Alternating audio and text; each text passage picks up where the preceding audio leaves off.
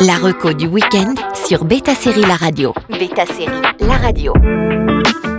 Trois animés qui déjouent la mort. Pour changer un peu des isekai, voici trois animés populaires qui sont toujours en cours. C'est parti. On commence par Undead Unluck sur Disney+. Imaginez une jeune fille qui porte la plus grande poisse au monde dès qu'on la touche et qui, pour empêcher qu'elle se propage, décide de mettre fin à ses jours. Et en tentant de se suicider, elle croise la route d'un type qui semble immortel car il se régénère dès qu'il s'est blessé. Peut-être qu'en touchant longtemps et en accumulant beaucoup de malchance, il serait capable de mourir. C'est sans les gens qui le traquent. Tous deux décident de rejoindre l'Union, une organisation qui a pour but de contrôler le monde et de le protéger des phénomènes inexpliqués. Aux côtés de leurs nouveaux alliés et armés de leur pouvoir, Foucault et Andy se lancent dans des quêtes difficiles. Ce duo atypique dans Undead Unluck va affronter bien des ennemis et les scènes d'action sont rythmées. Et comme tout bon shonen, les moments d'humour, notamment très noirs et exhibitionnistes d'Andy, ne manquent pas. Le titre a souvent été mis en parallèle avec celui de My Hero Academia comme une relève avec toutes les capacités et surtout que le manga se terminait quand Undead Unluck commençait. On enchaîne avec Shangri-La Frontier sur Crunchyroll. Dans un futur proche, les jeux s'affichant sur des écrans sont passés de mode.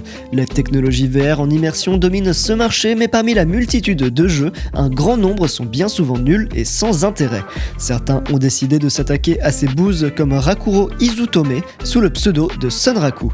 Après avoir terminé un jeu particulièrement nul, il trouve enfin le Shangri-La Frontier, l'un des jeux avec le plus grand nombre de joueurs. Scénario unique, combat réaliste, il peut bien mourir dans Shangri-La Frontier, mais il pourra réapparaître à un point de sauvegarde.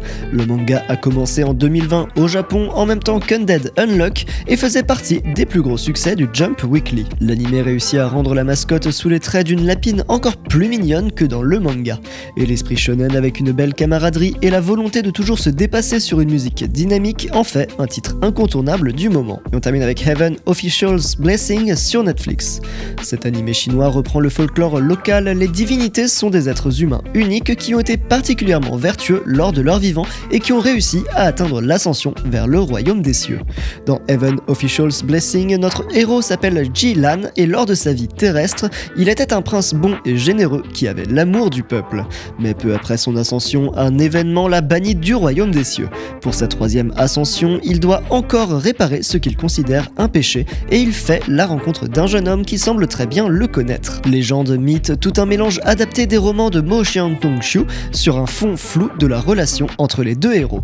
Les graphismes sont magnifiques et les personnages sont trop beaux pour être vrais. La gentillesse du héros dont le poids de la culpabilité l'écrase n'en a pas fait un personnage taciturne ou grincheux, au contraire, il est bienveillant et continue de toujours faire des efforts. Les scènes d'action ne sont pas en reste puisqu'on est dans une œuvre chinoise qui respecte bien les La saison 2 est déjà disponible. C'était une petite pause animée avec ses héros hors du commun. Bon week-end à tous sur Beta Série La Radio. La reco du week-end sur Beta Série La Radio.